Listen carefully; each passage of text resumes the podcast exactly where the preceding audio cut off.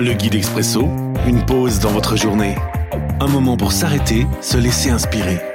Chaque jour, un court texte biblique, un commentaire et des pistes de réflexion.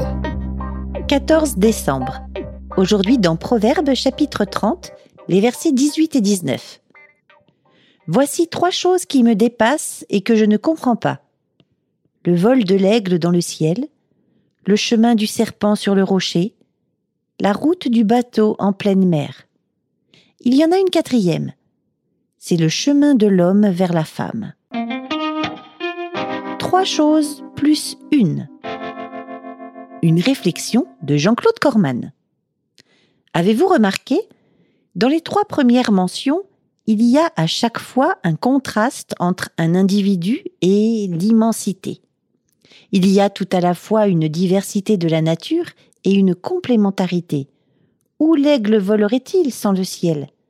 À quoi servirait le bateau si la mer était asséchée? Est-ce à dire que la complexité du monde féminin reste encore largement à découvrir pour une pensée masculine?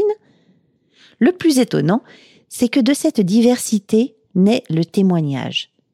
Selon la Genèse, c'est ensemble, hommes et femmes, que nous sommes créés à son image. La preuve?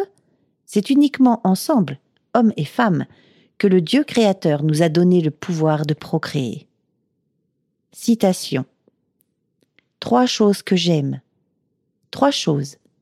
Celle que j'ai connue, celle que j'ai perdue, celle qui me connaît et qui m'aime quand même.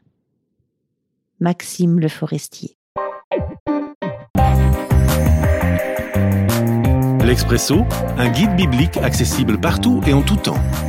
Une offre numérique de la Ligue pour la lecture de la Bible, Radio Air et Radio Omega.